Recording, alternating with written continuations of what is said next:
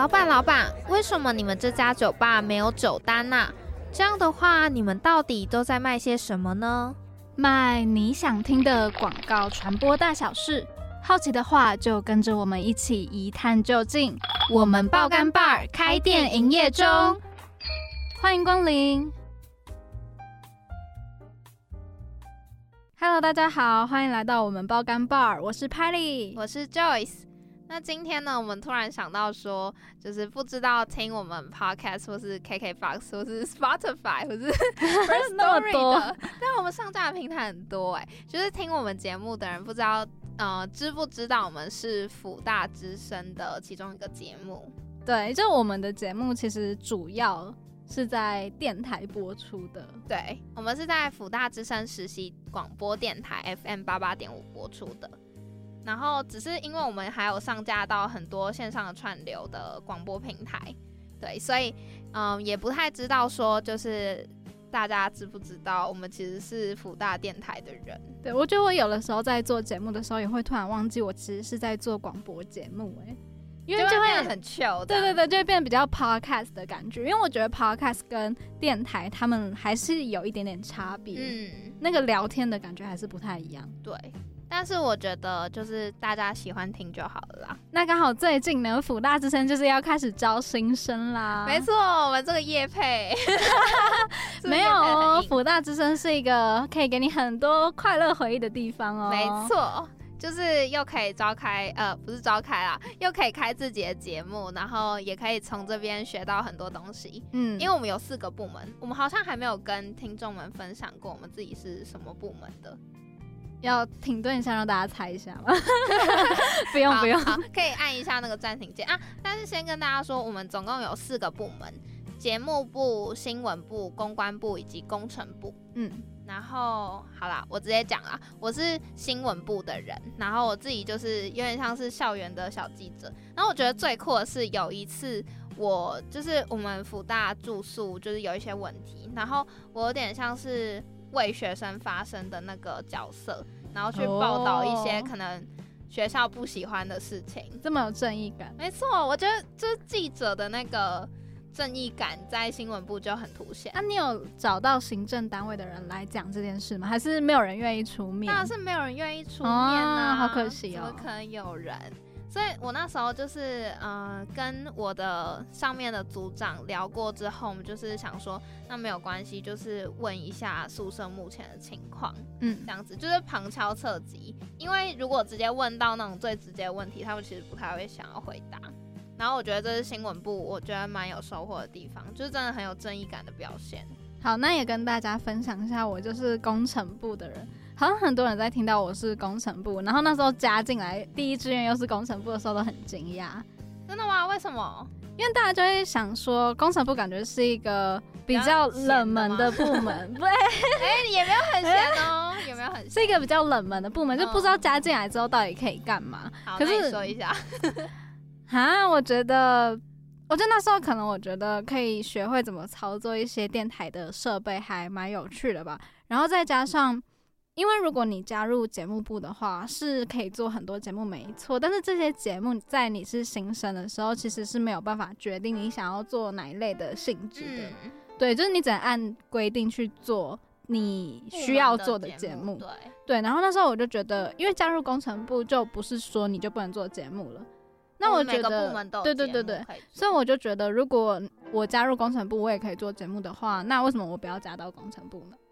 哦，但是还有一个原因，其实是因为那个时候我觉得，就是我觉得我就是一个比较内向的人，所以加入工程部感觉可以比较慢慢的去适应加入到一个新的环境。你对工程部有一些刻板印象，哎，可是 我觉得工程部我们的工程部内部里面。的那种团结度还有气氛，气氛都比其他三个部门还要好哦。哎，什么意思？什么意思？就是大，因为可能我们比较小团体一点吧。怎么越来越讲，有点像是有点边缘人的感觉？没有啦，然后会被福大之声的人听到，想说这两个人是在聊什么东西，乱讲一通。没有啦，工程部我觉得他们就是算是电台很强大的后盾，因为他们会学到一些可能其他部门都不会学到一些设备器材的方法。嗯，对。然后我觉得加入工程部，就是对器材还有软硬体设备有兴趣的，都可以来这边学到很多。而且刚好我们这两集不是都在讨论内外向到底适不适合从事传播业吗？没错。然后我觉得啊，其实内向的人真的不用担心加入电台会让你觉得不适应或是怎么样的。嗯。因为其实广播电台它就是一个透过声音去传达的媒体，然后。如果你是一个比较不喜欢跟别人面对面聊天啊，或者是不太喜欢露面的人，其实你是可以透过广播把你的声音还有你的想法传达给很多很多的人听的。对，我觉得广播有个好处就是你不用面对谁去讲话，你只要面对你自己，对，然后讲你想讲的。所以这边就鼓励所有辅大的大一、大二学生可以加入辅大之声哦。没错，好，那接下来呢，就是讲一下我们报名时间啦，就是来正式夜配一下。五月十一号呢的晚上十点呢是我们的报名截止日期。那从你们听到这一集的时候就已经可以开始报名了。然后下周二呢，五月九号的时候，我们中午呢会召开一个招生说明会。那如果对于辅大之声招生有兴趣的同学们，都可以来参加，也可以听更多有关我们四个部门到底都在做些什么的内容哦。好，那接下来呢，我们就进爆火力，再听听今天的广告案例哦。每一杯调酒都是独一无二的，不一样的心情，不同的想法，碰撞出独特的滋味。可能酸，可能苦，也可能涩，也可能是甜的。今日特调，错过不再。안녕하세 요， 大家知道我们今天为什么要讲韩文吗？ 会不会其实你没有很标准呢？有可能。欢迎来纠正我。好，我们今天呢要介绍的薄荷利哉的广告案例呢，是韩国的行销活动。嗯，刚好我们上一集的也是韩国的广告案例。没错，那这一集的那个广告案例呢，它的名字叫做 Slow Road，就是慢行道的一个行销活动，是由济州岛的旅游局推出的。一般来说，到一个不熟悉的地方，就是你去观光的时候，你要去到另外一个目的地的时候，你都用 GPS 去查你的目的地，直接用最快的速度、最短的捷径去到那个地方。对，然后他们的这一家广告公司就是想到他们可以推出一种全新的导航服务，然后它那个导航呢，它不是提供给你最快的路线。它是提供给你最美的路线，就是提供大家另外一种路程去看认识济州岛，而且我觉得这个算是蛮独特的一个他们旅游局推出，然后吸引大家来济州岛的点，是因为就算你想要规划说那个我想要路经那种很美的风景，然后在最后到达自己的目的地，也是很麻烦的一件事情。对，他直接帮你规划好了，对，你就不用再去想到底哪里比较顺路啊，或者是哪里不会有就是走错路的风险。而且他们还解决了，就是他们济州岛在观光季的时候有一个蛮大的问题，就是主要的一些道路都会有交通拥挤的问题。嗯嗯嗯。然后他们像这样子绕远路去看美景的一个活动呢，它其实就可以刚好也解决交通拥塞的问题。我觉得介绍这个广告案例，让我现在很想要到济州岛去玩呢。怎么办？我上一集广告案例才想说要去看雪。对啊，因为韩国真的是我人生就是想要出国的清单之一。然后我觉得就是上一集跟这一集广告案例蛮吸引我的地方，就是我觉得在想广告或者是行销的时候，有的时候可能我们会觉得说，哦，这个活动好像很自然，大家就会想要来参加。但其实事实上，大家不会有兴趣。可是我觉得这两个都是很自然会让大家想要去使用的行销案例。嗯，就是上集所介绍的那个 Hit Tag Windows 的那个广告案例，它是运用赠品的概念。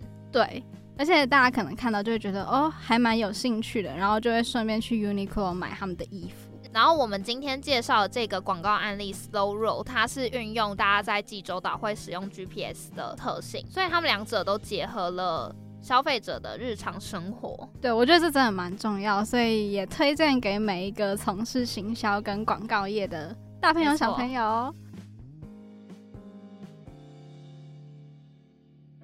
你想选真心话还是大冒险？我想听冒险里的真心话。真心话大冒险，你敢听冒险里的真心话吗？内向者跟外向者要怎么比较自在舒适的相处？我觉得啊，就是嗯。分，我觉得可以用两个层面来看。第一个就是人际关系，比如说朋友啊、伴侣之间，我觉得增进理解是很重要的。然后增进理解呢，就是总归就是外向者要想办法理解内向者，然后内内向者也要想办法表达出来。因为内向者就是比较不会讲的那种人嘛，所以很多时候需要外向者去问。可是也不能把所有的责任都丢在外向者身上，所以内向者自己也要很努力的去。嗯，把自己的需求、把自己的感受表达出来。那第二个就是在工作上的话，因为工作上有的时候大家就比较实事求是，然后呃，希望说可能理解的空间可能没有那么多，所以我会觉得工作上的话，你就是要去创造多一点的弹性跟空间，这样子对大家都会比较好。那举例来说好了，今天我们是远距录音嘛，就是谢谢你们让我在远距录音，因为我就是 这就是我的工作的状态，我一直我已经远距工作，我看六年了，哦，就是我的生活大概就是这样，这是我比较好安排时间的方式，所以这样子的弹性的话，我就会觉得很感激。那这样也会让我们的时间比较好约啊，然后到最后的呃比较比较有办法成型，然后再来就是呃内向跟外向者也可以找中间地带，譬如说我知道有些公司他们是有有内向者跟有外向者，然后他们就规定，因为内向者是这样子，我内向者工作的时候不喜欢被打扰，就是不喜欢有人随时就说，哎，那我们进来 brainstorming 一下。然后也不喜欢是那种很突发的状况，然后呃需要安静的长完整的时间来工作。那外向者就是常常会想到什么就觉得我要讲，然后或者是哎我们来 讨论一下。所以就有我知道有的公司他们是有规定说呃早上不能排会议，包括动脑会议或什么的。然后早上就是让大家有完整的时间自己去想，然后下午再再开放 约会议啊，或者是约讨论这样子，所以就是这样子的弹性跟空间，我觉得其实对内向跟外向者都是有帮助。天哪，我现在才知道哎，原来 Kitty 你，因为我们 brainstorming 真的是很，就是常常是很突然就哎来一下，来一下想一下这样子，我就会想说，哎，好吧，就是这样，就是这样。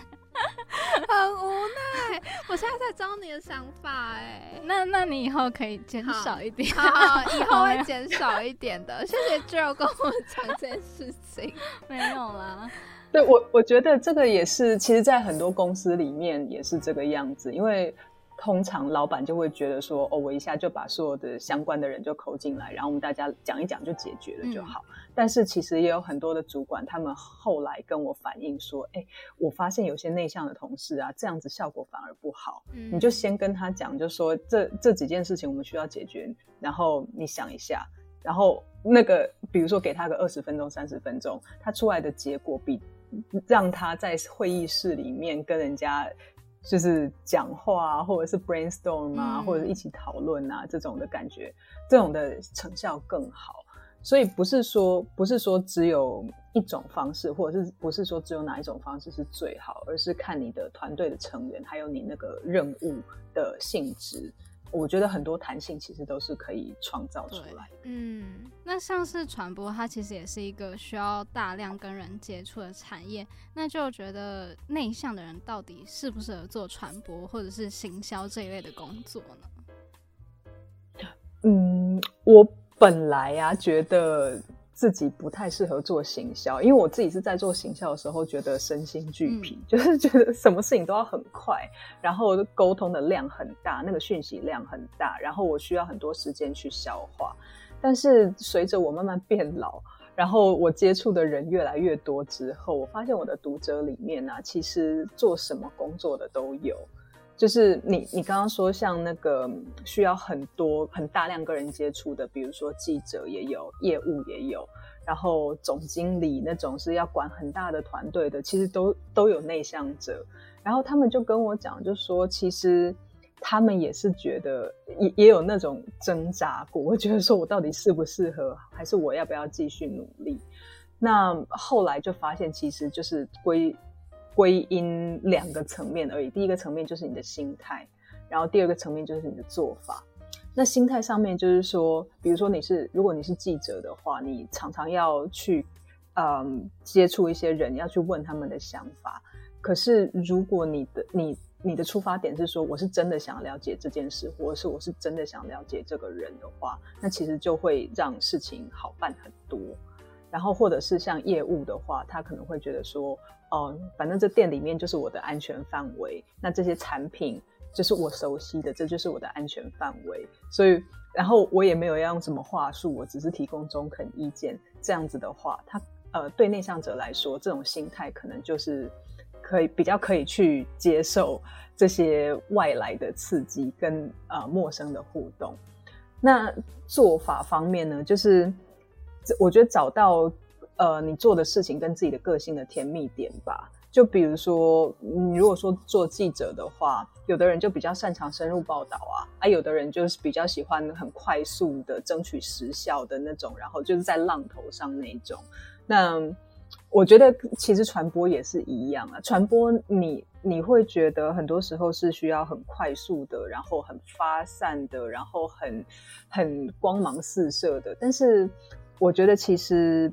不一定是只有那种方式啦，就是每每一个传播的方法，因为这个世界上真的太多种人了，然后每一种人被感动的方式跟接受讯息的方式其实都不太一样。我是认真觉得说，不管你的个性是怎么样，你只要呃真心要做好你这件事情，你都会找到方法。嗯，哇，这这也算是鼓励内向者，就是我觉得蛮多内向者可能会。嗯，有一个既定印象，就是说觉得自己可能在传播业不够活泼，所以也没办法建立什么人脉，然后可能就因此而退缩。这段话还蛮鼓励他们的，就可能有兴趣会成为前进的动力吧。我觉得，对，就是就是你不得不做的时候，你还是会 push 自己去做啊。因 为你内向，你也没用啊，你还是得去工作，有点像这样子。主要还是你看你就是对这个领域有没有兴趣，对，然后也许那个也会变成你的动力这样子。想要问说，身为一个内向的人，在转换跑道的时候是怎么样应对的？会感到害怕吗？还是会有？嗯，什么样的心情呢？嗯，我觉得内向者有一个很大的特质，就是因为我们的能量是从内从自己来的，我们能量不是从跟别人相处或者是从跟别人互动来的。所以对我来说，呃，我觉得对我们来说，特别是对我来说，那个内在动机很重要。所以我在转换工作的时候，其实我都是抱着说我。我在打造我自己的职业这样子的心态，就是说，呃，上一个工作我学到很多，那我不是因为讨厌他，或者是因为受的为了要逃跑而走的，我是希望我可以进行我的下一个阶段，这样子。所以，嗯，当然。我觉得，因为我的每一个工作其实都毫毫无相关，就是你如果光看那个公司的名字啊、产业啊，还有抬头的话，其实完全都是就是一段一段一段的关系。然后大家就会觉得说：“哎，那你为什么会做这样子的转换？”那其实最大的原因就是因为我根本那时候不知道我要干嘛，就是你不你。不知道的时候，我觉得最好的方法就是去问嘛，去试嘛，然后去了解看看。然后，如果你想觉得这件事情是有意义的话，它满足了内在动机，我觉得就可以去试试看。这样子，我觉得最大的原因是这样。哦，我觉得好勇敢哦！就是嗯，在一个领域，因为我记得你在医疗长照担任秘书长，也是一个蛮长的一段时间。然后要从这个产业去跳脱到另外一个产业的时候，其实是需要很大的一个勇气的。你当时会，当时会害怕，对啊，是不是？当时会害怕吗？我觉得很害怕，就是怎么说，我我就是会想很多的那种人呐，所以你就想到说，你到了一个新环境，你连那个。比如说，呃，你那个什么茶水间在哪里都不知道，然后影印机那个碳粉没了，我要怎么换我都不知道，那种的状况对我来讲，那个就是一个全然陌生的环境，然后我很害怕那样子的陌生感，然后人际方面也是要重新去交朋友，然后重新重新跟同事去磨合彼此之间的合作，所以其实我是每一次的工作转换。嗯，包括在同一个工作里面，不同的不同的职务的转换，其实我都会很害怕。但是就是不能因为害怕，然后就不去做嘛。因为很多时候，我我也是很那种很不好拒不好意思拒绝人家的人，所以就是人家就问说啊，那这个事情就给你做了，我也。我也没有办法 很帅的说我我不做 这样子，所以我就每次都是硬着头皮这样子，对，所以不会不会排斥，但是但是就是在过程中会很多很多的害怕。那在经历这么多次的职涯转换之后，你有没有就是学会什么应对的技巧，在认识新朋友或者是进到新的环境上面？嗯，我觉得在职场上面其实很简单呐，就是也也不是说很简单，是比较比较直观的，是你当初会有人，呃，让你来做这份工作，他一定是看上你的某个部分嘛，不管是你呃很久以前就有的部分，还是你最近刚累积的部分，那那些部分就是我觉得呃新的工作可以当做一个支点的东西。那譬如说，呃，外文能力呀，譬如说行销能力呀，或者是像你们呃学过传播啊，然后会做广告啊，那这些其实都是都是我们的核心能力的一部分嘛。所以可以先从核心能力开始往外扩张，然后再看怎么样去把自己的武器库慢慢补足，去符合现在工作的需求。那呃，人际关系上，我觉得。因为你不管公司再怎么大，老实讲，你会日常最常接触的人，其实就是那那那些人，不管是你同一个部门的，还是呃呃对口部门的某些呃对口的同事。那我我的方法是说，我先从一两个开始熟悉，然后先。就是先挑那种比较感觉比较和善啦，然后感觉是跟那个磁场比较对，可能不会太凶的那种人。然后呃，先跟他们熟悉之后，有些事情就可以请教。然后，但是我我我也是不是很喜欢麻烦人家那种人啊。但是呃，我觉得总是有一个开始会比较好，就是你知知道说如果有问题的话，至少我可以去请教谁跟谁。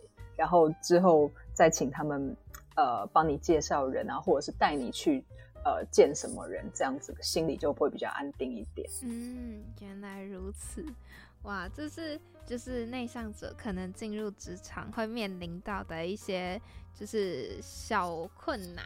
然后听完就有这样讲之后，可能也可以提供这些听众一些方法去面对这些问题。你现在的工作是在 Give to Asia 担任亚洲地区的公益顾问，在 Give to Asia 都负责哪一些工作呢？嗯，我主要负责是跟美国的个人跟家庭基金会的呃捐赠者沟通。就是他们这些人，呃，美国是这样子，他们呃，如果说财富累积到了一个程度，他们想要抵税或者是做节税的话，他们就会成立基金会。那这些基金会呢，每年就是要做善事。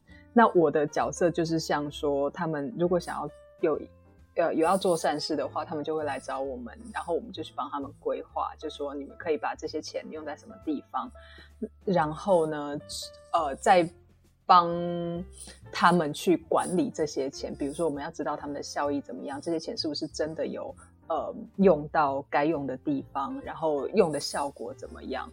呃，大概是这样子的事情。嗯，那刚刚有提到说你现在目前是在家里，就是 work at home 嘛，就是是线上的。嗯，那工作模式是怎么样的？你会怎么去分配自己一天的时间呢？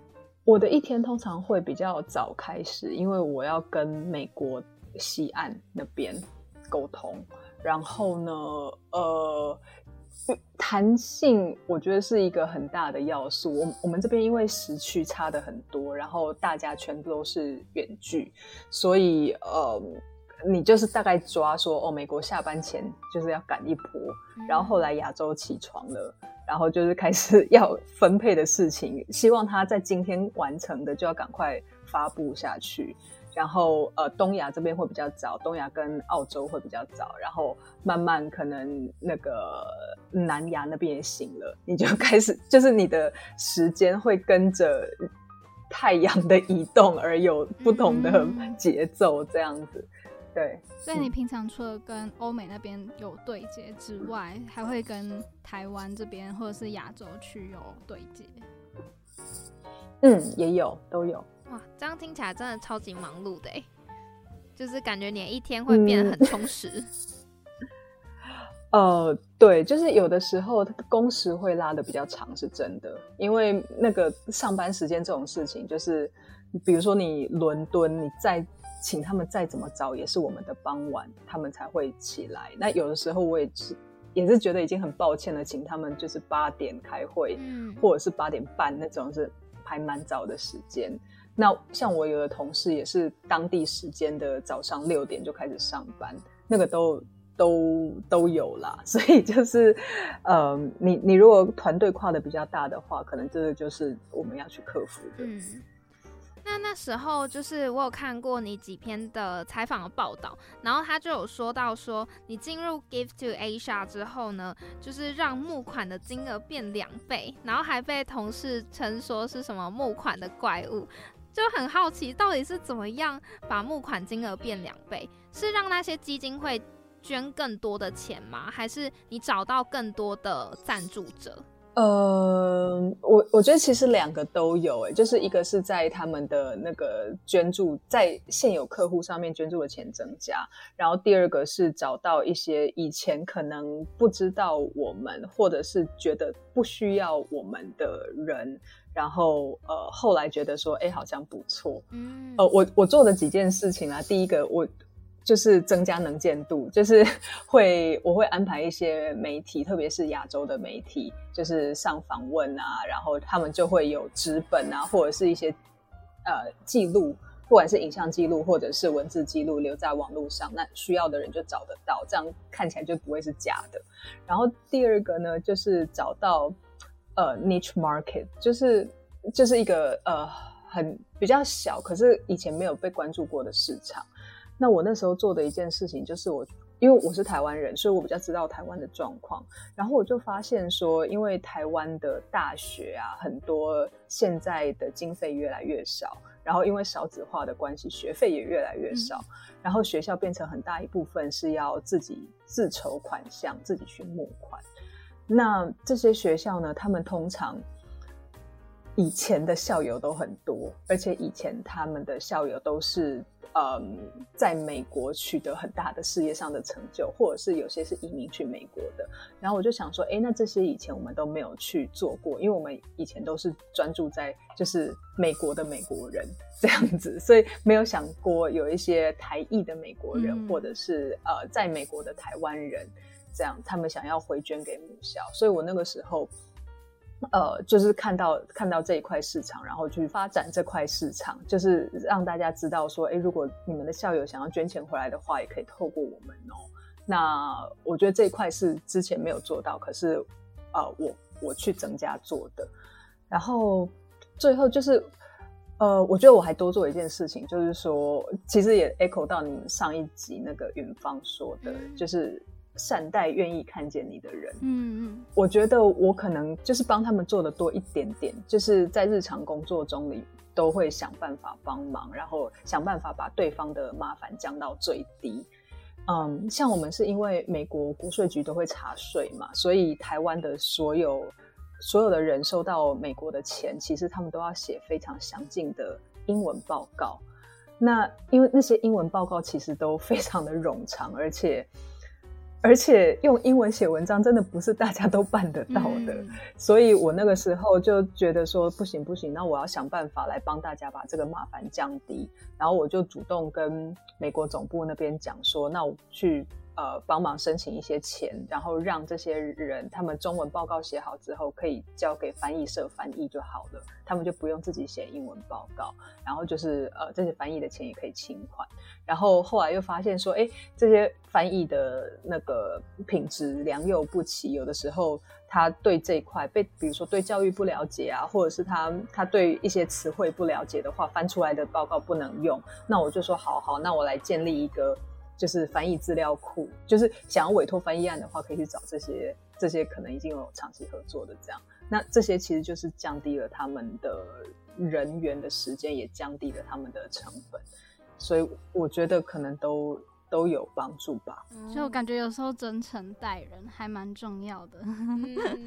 那最后就是想问一下，就是感觉就在工作上面可能会遇到很多的美国人啊、外国人这样子，但是嗯，还蛮好奇说他们会比起台湾人会更活泼吗？然后就是内向的人在美国到底会不会更难生存？还是说其实他们也有他们的生存之道？我觉得我我想有一次我觉得很好笑，就是我去美国的时候，我们就一群同事下班之后，我们去喝酒，就是去 Happy Hour，就是美国大概。四五点那个时候就会有那个酒吧在做酒特价，然后我们就会去下班之后就先去喝酒这样子。然后我们一桌就是六个人，然后他们就在讲到我的这本书的时候，大家都在讲说：“哎，那你是内向者还是外向者？”结果一桌六个人里面，我发现有五个人说他们自己是内向者，但是但是重点就是他们看起来完全不像，就是我从他们身上闻不到一丝内向的味道。他们就全部是美国人这样子，然后我后来想了很久，我发现可能是社会化的关系哦，因为他们就我就问说，哎，不对啊，你们这些你们你们是内向者，然后你们讲的自己有的这些特质，确实也是内向特质没错，可是为什么你们表现出来是这样子？然后他们就说，我们从小就是被这样子教的啊，就是教说，呃，你去 party 的时候要做什么，要说什么，然后人家你要怎么样，那进到一个场合的话，你要先呃介绍自己，然后要干嘛干嘛。其实他们这个就是全部是嗯他们文化的一部分，然后还有他们生活环境的一部分，然后。比如说，像我们也有接接，在美国比较容易接触到各种不同不同文化背景，还有不同族裔的人。那像印度人，对印度人来，我觉得印度人来说，他们就是对容忍，呃，对那个混乱的容忍度就比较高，然后他们就很重视口语表达，就什么都要用讲的。然后对数字很敏感这种的，那像这这些特质加起来，其实这些特质就是美国职场上很需要的特质。所以你会看到美国职场上面很多主管，尤其是高阶主管，其实都是印度裔的，是因为他们长成生长的背景其实就是被这样子训练的。所以我觉得，当然内向者在不同的国家跟在不同的文化里面，大家的生存之道可能不一样。但是我觉得啊，就是。怎么说呢？嗯，你不同的，不管是在台湾还是在呃美国还是在印度，好了，我觉得每个国家每个环境都有它各自的优点跟缺点。那重点就是看你自己怎么去找到你在那边的一个立足之处，然后看你比较喜欢哪边。我觉得这样子就好了，也不用特别去说哦，我我这个个性在哪个国家一定。一定比较不好生存，或者是一定比较吃亏，或者一定比较占便宜。我觉得那其实很多都看个人。嗯，好，今天谢谢就跟我们分享了很多，就是内向者生存之道，然后也有包括外向者要怎么样安静下来。对我们两个都有很大的收获。那今天谢谢 Joe，谢谢。那我们的首播时间呢是礼拜五的晚上八点半到九点，重播时间是礼拜天的下午两点到两点半。那下个礼拜也要记得收听我们爆肝报哦，大家拜拜，拜拜。